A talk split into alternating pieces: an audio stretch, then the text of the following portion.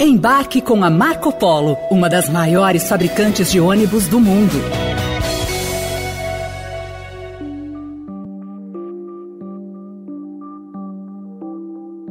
Após a divulgação de que o produto interno bruto brasileiro cresceu 2,9% em 2022, Lula criticou o governo passado de Jair Bolsonaro.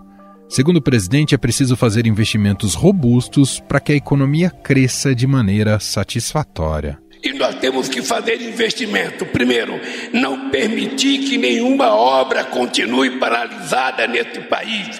Todas as obras que estão em andamento, nós temos que fazê-las voltar a funcionar.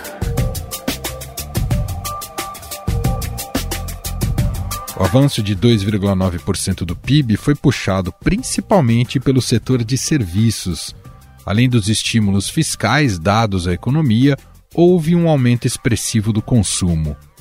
Mesmo assim, segundo o IBGE, apesar desse pequeno crescimento do PIB, foi registrada uma desaceleração gradual no segundo semestre do ano passado. O ministro da Fazenda, Fernando Haddad, voltou a culpar a política monetária do Banco Central pela falta de tração da atividade econômica. Tudo que nós vamos fazendo agora é reverter esse quadro para que, com a eventual queda da taxa de juros, o Brasil possa retomar uma curva ascendente. A questão é que Lula não vai poder, indefinidamente, ficar empurrando os problemas somente para o governo passado. Cabe a ele e sua equipe achar soluções para melhorar o desempenho da economia brasileira daqui para frente no resultado divulgado pelo IBGE, por exemplo, a indústria cresceu pouco e a agropecuária caiu. Para retomar o crescimento de forma sustentável, Lula terá que enfrentar uma série de obstáculos.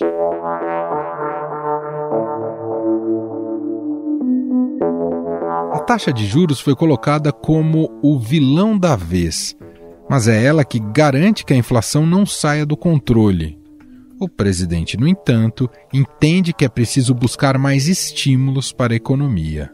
Qual é a explicação da gente ter um juro de 13,5% hoje? Qual é a explicação? O Banco Central é independente, a gente poderia não ter nem, nem juro.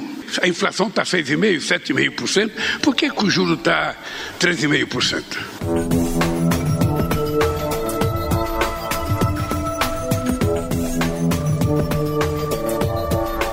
Ministra do Planejamento e Orçamento, Simone Tebet, avaliou como notícia boa o crescimento de 2,9% do PIB e, assim como Lula, cobrou um aceno do Banco Central para a redução da taxa de juros. Agora focados na contenção de gastos, o que nós queremos mostrar para o próprio Copom e Banco Central, que podem aí, ainda que paulatinamente diminuir os juros, que nós temos responsabilidade fiscal e estamos fazendo dever de casa.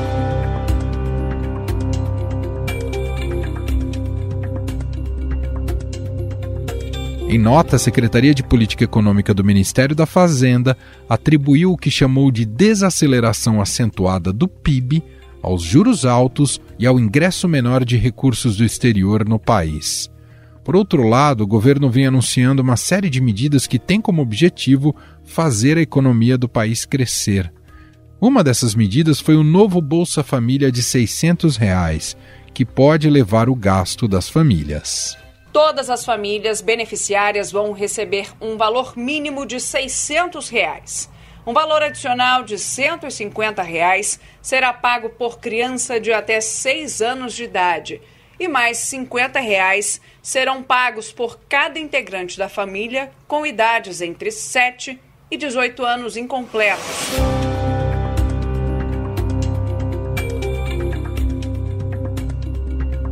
Além disso, estão previstas novas renúncias de receitas com o aumento da faixa de isenção do imposto de renda de pessoa física para até dois salários mínimos. E há também o aumento real do salário mínimo para R$ 1.320. O governo prometeu e diz que vai agora conceder reajuste adicional já ao salário mínimo em 2023. Com isso, o piso nacional passará de R$ 1.302 para R$ 1.320, aumento então de 18 reais.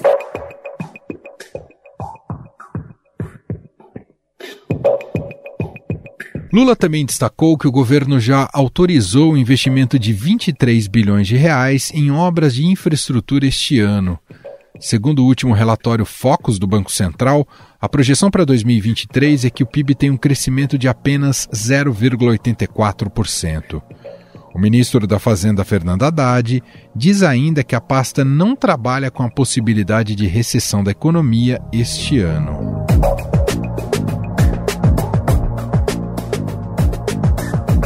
O cenário é complexo, multifatorial e, justamente por isso, não comporta uma ansiedade por resultados no curto prazo, como parece querer o governo. Ainda assim, há uma agenda possível que pode melhorar o ambiente econômico, em especial sobre qual solução o governo pretende apresentar na área fiscal e que vai substituir o atual teto de gastos. Sobre estes desafios a serem enfrentados pelo atual governo, nós vamos conversar agora com economista e consultora econômica Zeina Latifi.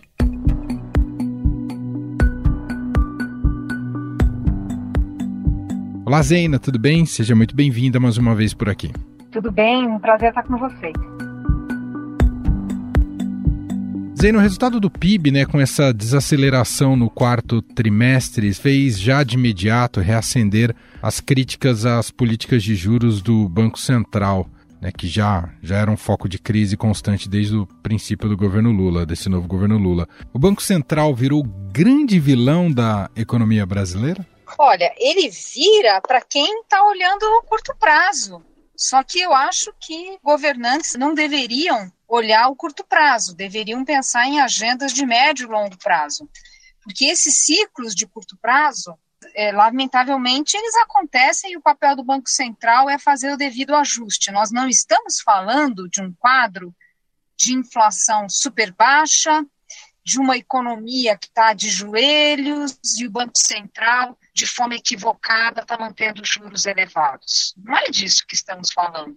Quando a gente olha a taxa de desemprego do país, ela está possivelmente em algo que seria próximo do pleno emprego.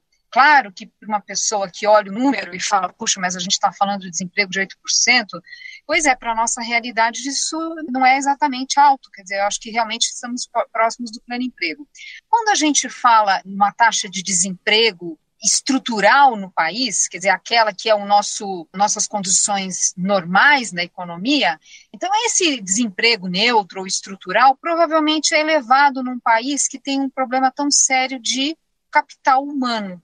Então, a gente tem uma parcela da população que simplesmente tem dificuldade para entrar no mercado de trabalho porque não tem qualificação. E esse quadro, é claro, é, é fruto do descuido com a educação que a gente tem, não digo em relação ao volume de recursos direcionado, mas à qualidade das políticas públicas, e do outro lado, um mercado de trabalho cada vez mais exigente, principalmente no pós-pandemia. É, mesmo com as reformas trabalhistas do governo Temer, que possivelmente contribuem para reduzir esse desemprego estrutural, porque viabiliza formas alternativas de contratação, mas acho que o ponto é de, o, efeito líquido da pandemia, na minha visão, foi de piorar o desemprego estrutural. Então, é, lamentavelmente, esses números que a gente tem no mercado de trabalho, provavelmente a gente está falando de uma situação em torno do pleno emprego. Uma manifestação disso é que a gente vê ajustes salariais que têm sido robustos. A gente vê isso nos dados do IBGE, né, da PNAD. Um número que eu gosto muito de olhar, porque pega um setor específico, é o custo da mão de obra da construção civil, que está ali em dois dígitos a correção do custo da mão de obra.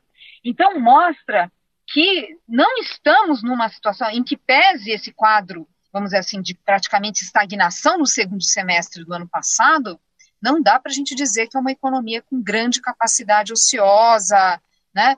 E do outro lado é a inflação. A inflação ela caiu, mas a gente sabe que boa parte disso foi pela canetada na, na tributação de combustíveis, energia, enfim. E quando a gente olha os preços livres, quando a gente olha os núcleos de inflação, o quadro é ainda muito preocupante. A gente está falando de inflação próxima de 9%, em torno de 9%. Como se não bastasse, todos esses ruídos causados pelo governo fazem com que as expectativas inflacionárias piorem.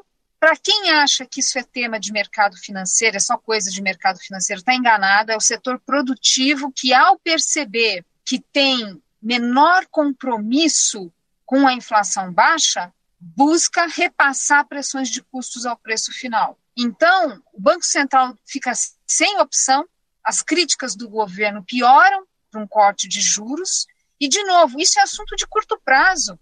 Né? É um efeito de curto prazo e o governo deveria estar debruçado no qual é exatamente a sua agenda de longo prazo. O que fazer para que o país não tenha pressões de custos tão altas, porque o Brasil não ser tão caro, tão, ser tão difícil empreender e investir.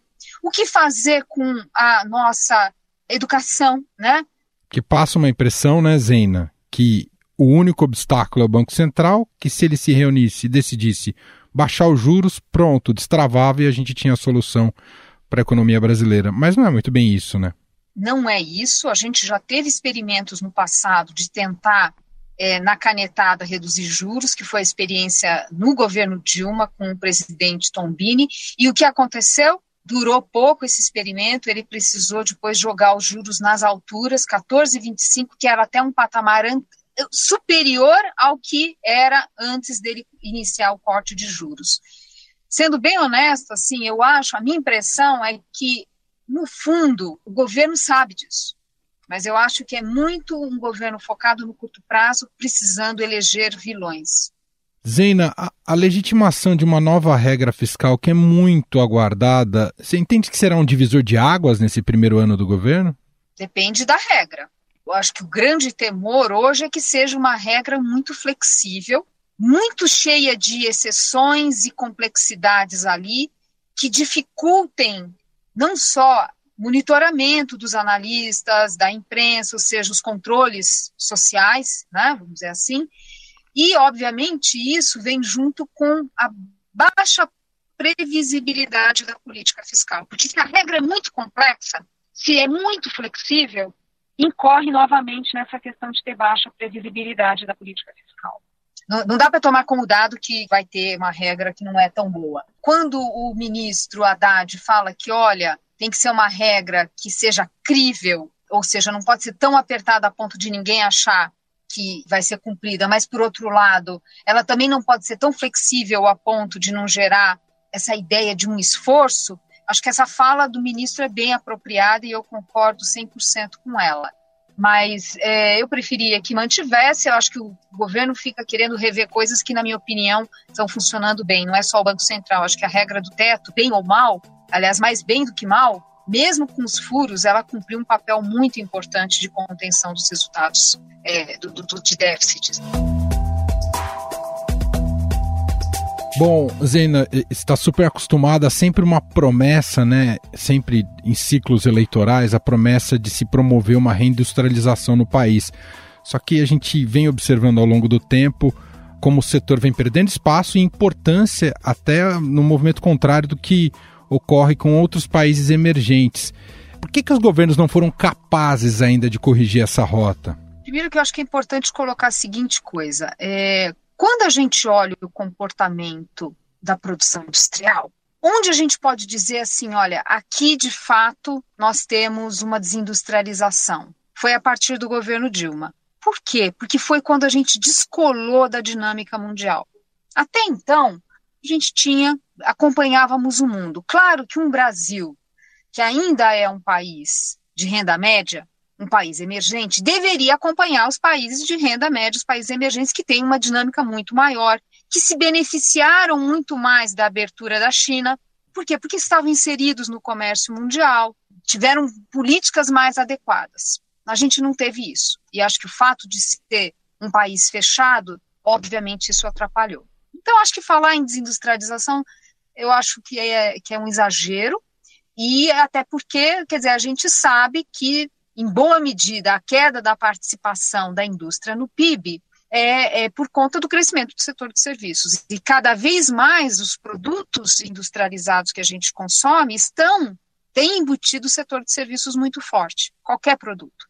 E cada vez mais com as novas tecnologias. Então, por exemplo, quando a gente vê o comércio mundial, a velocidade com que cresce o setor de serviços é muito forte. Então, isso, obviamente, naturalmente, né, você tem esse efeito de, no relativo à indústria perder importância. Foi a partir do governo Dilma. E, ironicamente, aliás, talvez até por causa disso, foi um período de muitas políticas de apoio à indústria. A gente teve retrocesso em termos de abertura comercial, mais barreiras foram colocadas. A gente vinha ali desde o governo Collor no processo de redução de barreiras tarifárias. No governo Dilma, a gente teve retrocesso. Quer dizer, um país que já era, já tinha tarifas mais altas do que na experiência Justamente, mundial, a gente foi lá e piorou, que teve claro. tantas políticas de estímulo. Agora, descuidou da macroeconomia, e aí você tira numa mão e tira, dá numa mão e tira na outra, porque um ponto que é importante colocar é que assim a indústria ela é o setor mais sensível ao custo Brasil, mais vulnerável, é o setor que mais sente erros de política econômica. Na hora que se faz erro de política macroeconômica, a inflação sobe, pressão de custo, e volatilidade do câmbio, e Selic e tal, quem é o setor mais sensível é a indústria. Então, realmente foi uma atrapalhada total que foi feito ali, porque fez políticas de estímulo ao setor, na maioria delas equivocadas, é, mal desenhadas, e, por outro lado, políticas que, se era para ter alguma efetividade, perdeu no momento que você é, bagunça a macroeconomia, como foi aquele período. Então, isso é importante ficar muito claro. Nós temos agora uma oportunidade muito grande com a reforma do IVA.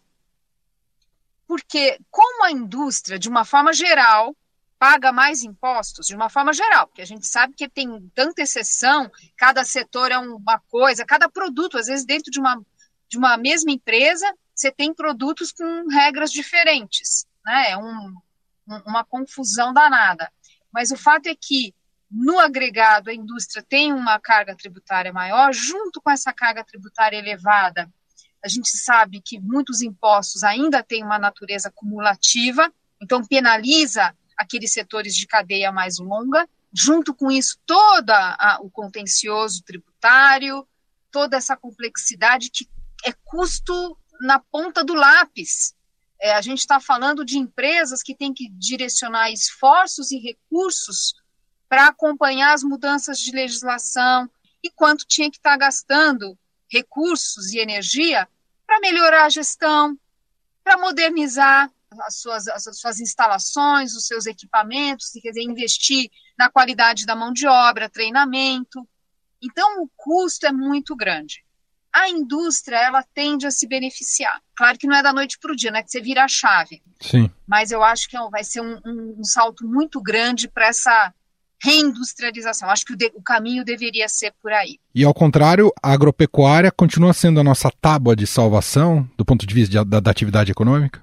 Olha, eu não acho que é tábua de salvação, porque é a capacidade da, do agro de puxar o crescimento de verdade é pequeno.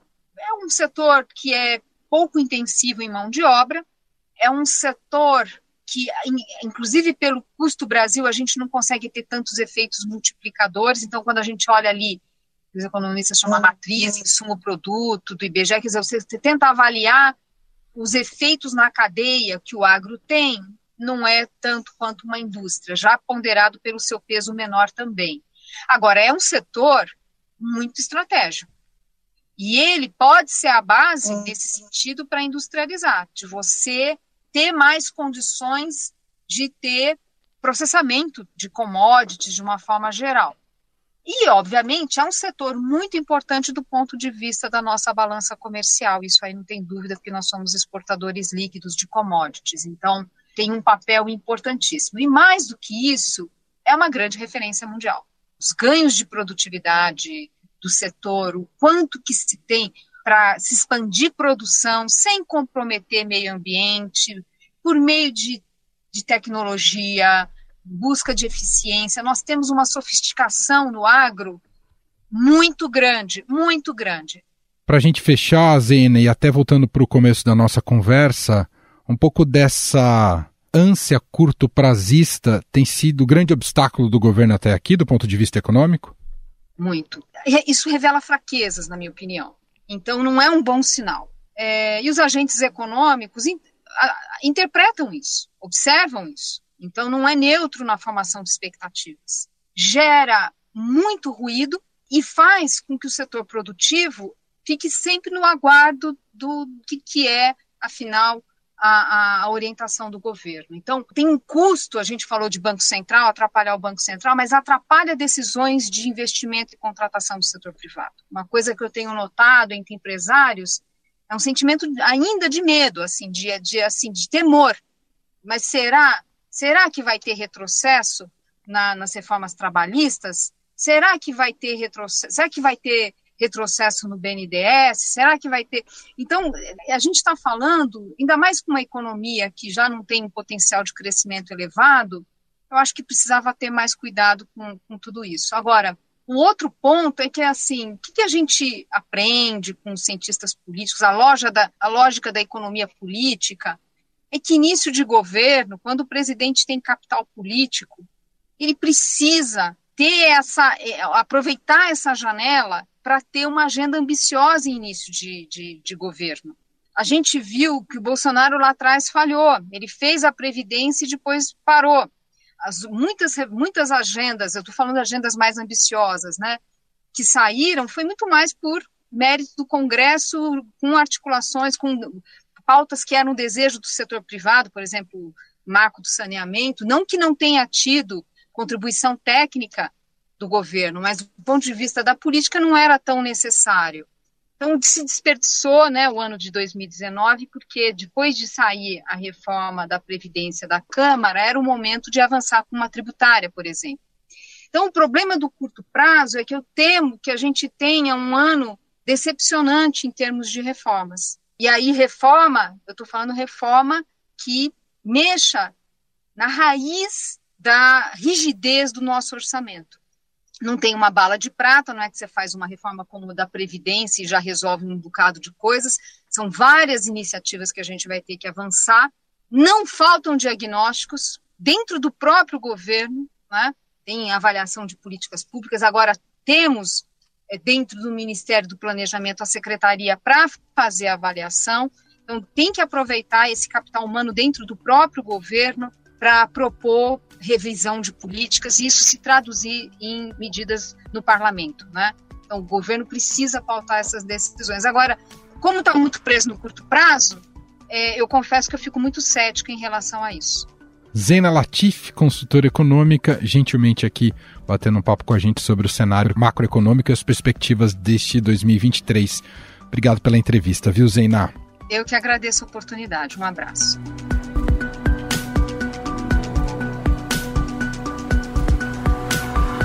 Estadão Notícias. Este foi o Estadão Notícias de hoje. A apresentação foi minha, Emanuel Bonfim. Na produção, edição e roteiro, Gustavo Lopes, Jefferson Perleberg e Gabriela Forte. A montagem é de Moacir Biasi. O nosso e-mail podcast@estadão.com. Um abraço para você, uma ótima semana e até mais.